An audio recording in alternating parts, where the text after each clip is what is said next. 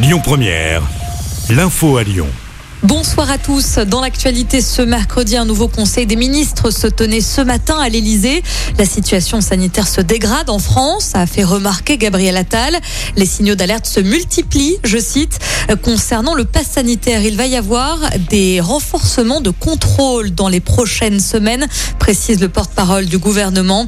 Une intervention qui arrive au lendemain de l'allocution d'Emmanuel Macron. Vous retrouvez tous les détails sur notre page Facebook.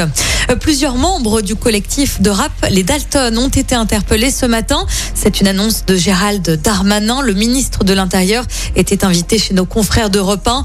Ces individus ont été placés en garde à vue. Une interpellation qui fait suite à un rodéo devant la prison de Corba dimanche dernier.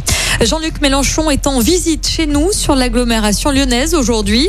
Un déplacement dans le cadre de la première journée nationale de lutte contre la précarité énergétique.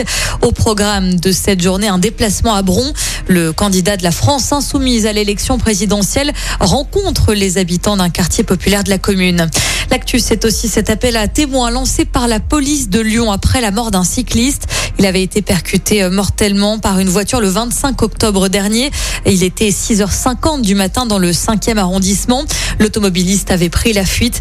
Les enquêteurs recherchent des témoins de la scène.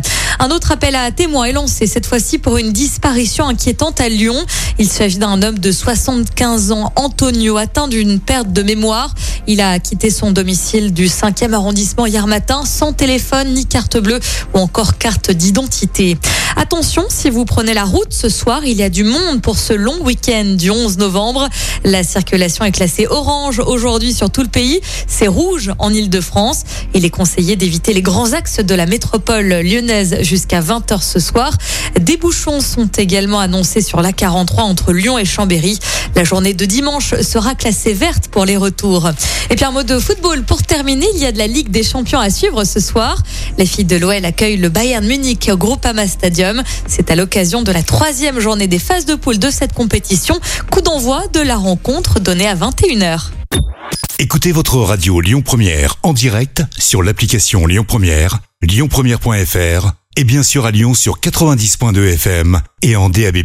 Lyon Première